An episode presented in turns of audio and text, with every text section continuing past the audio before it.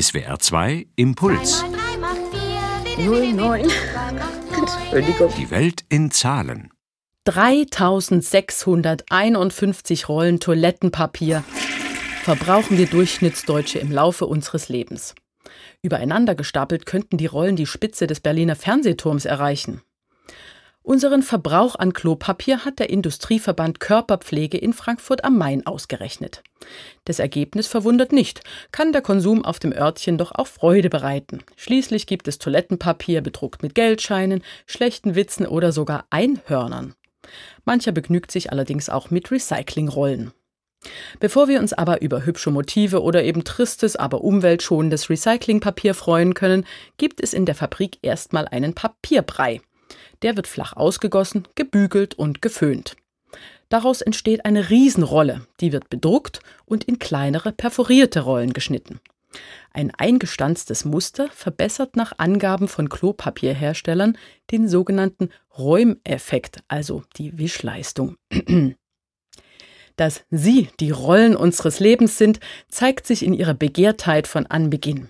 Das erste Klopapier haben die Chinesen hergestellt, und zwar schon 1391.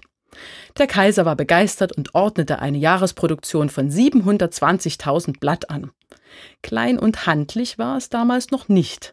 Ein Blatt war einen halben Quadratmeter groß. Wie das zu handhaben war, bleibt unserer Fantasie überlassen. Das erste industriell hergestellte Toilettenpapier kam 1857 in Nordamerika auf den Markt, blattweise zugeschnitten und mit Aloe Vera Duft. Bis dahin war man in vielen Kulturen auf Zeitungspapier, Schwämme, Stroh, Blätter oder Schafwolle angewiesen. Und nun, Ende des 19. Jahrhunderts, zumindest in Amerika, endlich ein Luxusprodukt, sogar aufgerollt. Man war von der Rolle. In deutschen Örtlichkeiten erreichten uns die komfortablen Rollen aber erst 1928. In Ludwigsburg gründete Hans Klenk die erste Toilettenpapierfabrik.